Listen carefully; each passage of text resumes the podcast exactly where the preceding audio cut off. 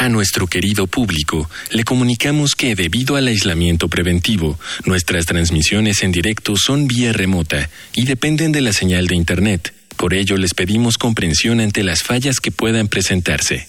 Gracias por compartir estos momentos en casa con Radio UNAM y la revista de la universidad. Bienvenidos al suplemento radiofónico de la revista de la Universidad de México. Este es uno más de nuestros programas sobre contracultura, que es el tema de este mes en la revista.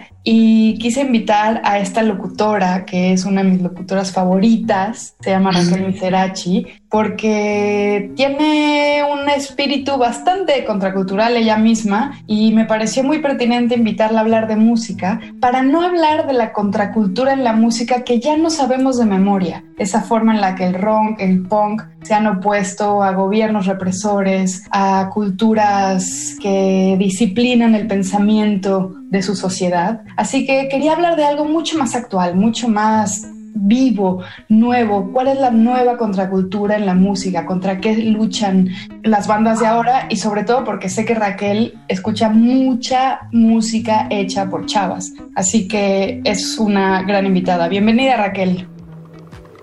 Hola Elvis, me encanta, me encanta estar aquí. Justo la, la contracultura es mi tema favorito.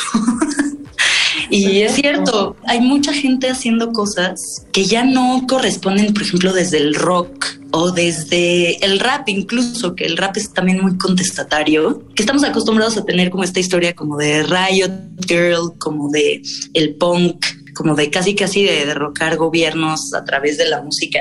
Y ahora creo que la lucha tiene que ver con la sexualidad. Ok, con la disidencia sexual también, ¿no?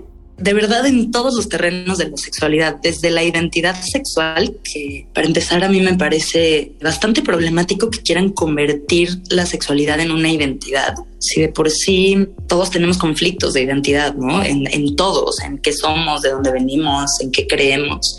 Meter el deseo sexual ahí en medio de, definirse a uno mismo me parece dificilísimo. Entonces, desde identidad sexual hasta cómo se vive la sexualidad desde un hombre o desde una mujer, eso es lo que se cuestiona ahora en la música, según yo lo veo. Oye, ¿y qué ha estado pasando que ahora la sexualidad, porque la sexualidad nunca es solo la sexualidad, siempre es el símbolo de muchas otras cosas. Y algo que yo noto que se ha recuperado, por ejemplo, de poetas como Audre Lorde en muchas mujeres que tienen cierta vida pública, ya sean rockeras o escritoras o poetisas, es como reivindicar el placer sexual como una de las muchas formas de la liberación.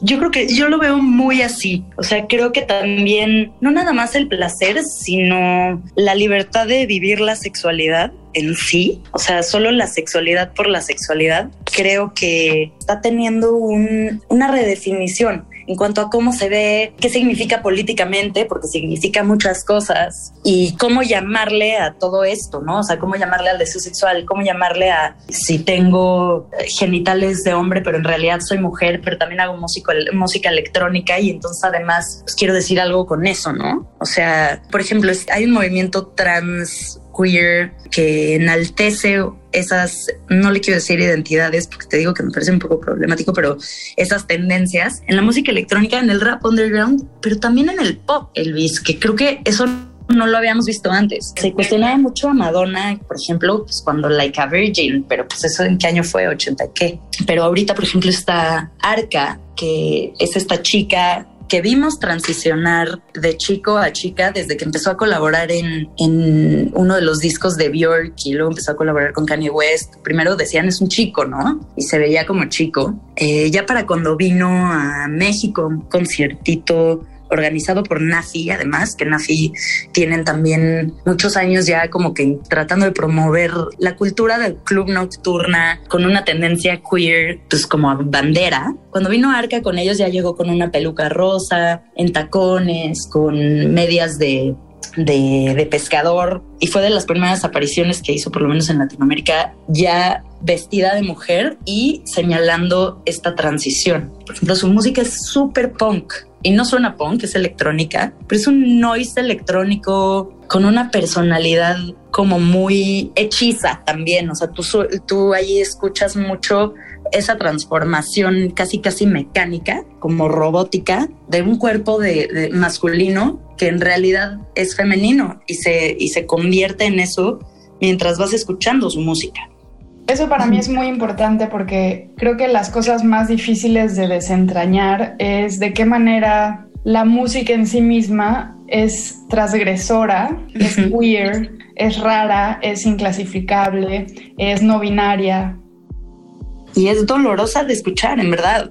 O sea, creo que también cuando escuchas esa música es un proceso, ¿no? O sea, no, no necesariamente placentero, pero hay algo muy hermoso ahí, una sensibilidad enorme que, que termina por, por atraer. Por ejemplo, también está Moses Sumney, que es este cantante de RB, que ya lleva pues, unos años en la escena y apenas el año pasado su disco Grae fue como que muy aplaudido en, en, pues, las, en las listas de lo mejor del año. Y él tiene un cuerpo muy, muy masculino. De creo que él es su ascendencia es de Ghana, de África, y tiene un cuerpo, eh, además de que él es grandísimo, muy, muy grande él en sí, un cuerpo súper masculino, súper marcado y una sensibilidad para la moda, por ejemplo.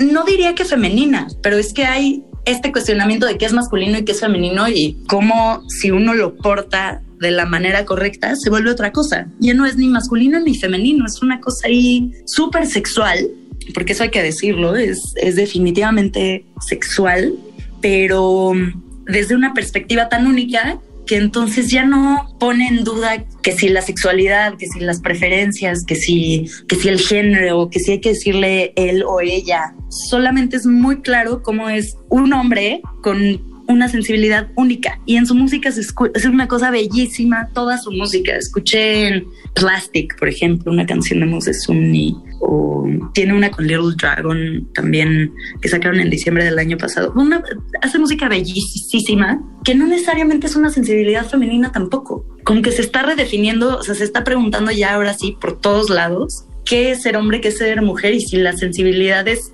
tienen género, que yo creo que no. Claro, sobre todo si nosotros somos capaces de no pensar con categorías, que creo que es lo más retante y hay que desaprender un montón de cosas. Es tremendo. Y ahora que mencionas cuerpos, creo que también hay algo ahí de los cuerpos no ideales, no solo no categorías, sino que no reproducen modelos de lo mejor o lo peor, entre como lejos de lo masculino y lo femenino, también hay otra apuesta por, por los cuerpos y su autenticidad, sin ser valorados como hermosos, como feos, como mejores, como peores. Totalmente. Lo podemos ver y eso es lo que te decía que desde el pop, desde estrellas pop underground como, no sé, Gabriel Garzón Montaño, que, que tiene como esta, este acercamiento como a presentar su cuerpo, siempre sale sin camiseta, por ejemplo, o, Nati Peluso, que pues, tiene esta frase así ya mítica y, y, para la posteridad, este culo es natural, no plastic. Creo que se están haciendo puras cosas así, como solamente... Ah, bueno, no, más bien iba a hablar de Liso. Liso es esta mujer que tiene un disco de, 2019 que además no ha sacado ninguna otra cosa y cada rola es un maldito rolón. Que fue lo mejor que le eh, pasó al 2019, ¿no? Totalmente. Y es una mujer que no solamente se, se puso de, así enfrente de este movimiento que dices como de, pues le llaman en, en Estados Unidos le llaman body positive.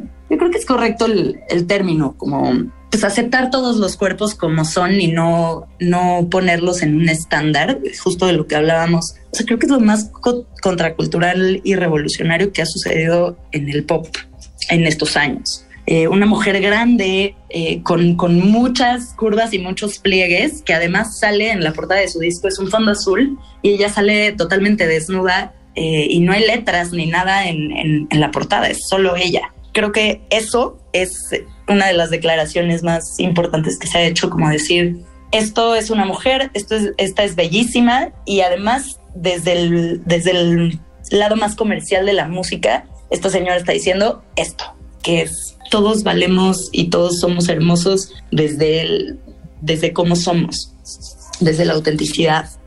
Creo que eso, eso hasta es un poco cursi, ¿no? De lo lindo que es. Nunca pensé que la contracultura podía ser un poquito cursi. Bueno, por ahí Judy Herrera decía que el cursi es el, que el punk es el no, que cursi es el nuevo punk. Dale, esa está dura, ¿eh? Sí, es, bueno, es interesante porque también parte de lo contracultural hoy en día es como esto de lo que tú hablas, ¿no? La posibilidad, la positividad del cuerpo, de las emociones, la ternura, el apoyo, el acompañamiento. Claro. Sí, eso sí es cierto. O sea, yo no sé si diría cursi, pero sí hablaría de sensibilidad, o sea, de, vulnerabilidad, más bien, que creo que es una palabra que a ti y a mí nos gusta, ¿no? Sí, que es bastante transgresora como valor. Como claro. Creo que hasta tú y yo hemos platicado en otras ocasiones cómo cuando uno va con, mostrando su vulnerabilidad así de frente y tan tan de a gratis, pues es, eh, le saca de onda a la gente, es, eh, pues sí transgresor, sí es eh, incómodo para las personas que, que, la gente muestre su vulnerabilidad y lo que realmente está sintiendo en el momento. Y creo que eso en la música de ahora, mucho en la música masculina también, se, se escucha. Si escuchas, por ejemplo, el disco ahora que estás ahí en Madrid, el madrileño de Zetangana, que salió la semana pasada o hace dos, eh, pues canta un poco. Pues sí, es un poquito, es un poquito sad. Es un poquito sad. Pero tiene, por ejemplo, una rola que se llama mm, Me dejaste de querer. Tú me dejaste de querer. como que habla un poco de cómo, no de este dolor sentido así, José Alfrediano, de, de el último trago ahí en la cantina y me dejaste y yo lloré y mis compadres ahorita y la borrachera, sino tú me dejaste de querer cuando más te necesitaba, ¿sabes? Y, esto lo está diciendo un hombre reggaetonero que al rato tiene otra rola que dice, me acuesto con demasiadas mujeres, ¿no? Pero ya desde otro lugar, o sea, ya desde otra masculinidad. Y la feminidad, por otro lado, no sé si escuchas a, a Kazoo eh, o a Nati Peluso, que ahí desde el hip hop están haciendo alguna otra cosa, pues ya es más como sus letras son, me gusta cuando me pones de cuatro patas y si mi papá te ve, te mata, ¿sabes? O sea, ya ahí metiendo figuras masculinas, pero, pero más desde la vulnerabilidad de un papá, desde el sexo como, como algo que no da pena decir. O sea, lo transgresor ahí no son las cuatro patas. es que si mi papá te ve, te mata. Y no, no viene de una masculinidad terrible ni tóxica, sino de de una seguridad que una mujer construye también desde la protección que le dan sus padres, que de eso no se hablaba. Oye, se nos acabó el tiempo, tenemos que cortar lamentabilísimamente. Pero bueno, pueden escuchar a Raquel todos los días a las 6 de la mañana en la frecuencia aire libre. Y dime tus redes sociales para que te siga la banda. Estoy en las redes sociales como Sálvense Ustedes, en todas. Perfecto, pues te mando un abrazo muy fuerte. Gracias. Qué lindo verte, gracias a ti, gracias por esto, me encantó. Hemos llegado al final del programa. Si quieren leer más sobre contracultura, les recomendamos los artículos El feminismo de la negación, de Cristina Morales, y Engrudo, de María Moreno. Ambos artículos se encuentran en el número de este mes de la revista de la Universidad de México. Pueden consultarla gratuitamente en www.revistadelauniversidad.mx. En Twitter y en Facebook nos encuentran como arroba revista-unam. Y sobre este programa pueden escribirnos a Shubidubi. Gracias a Miguel Alvarado y a Yael Vais. Yo soy Elvis Liceaga. Hasta pronto. Este programa es una coproducción de la Revista de la Universidad de México y Radio UNAM.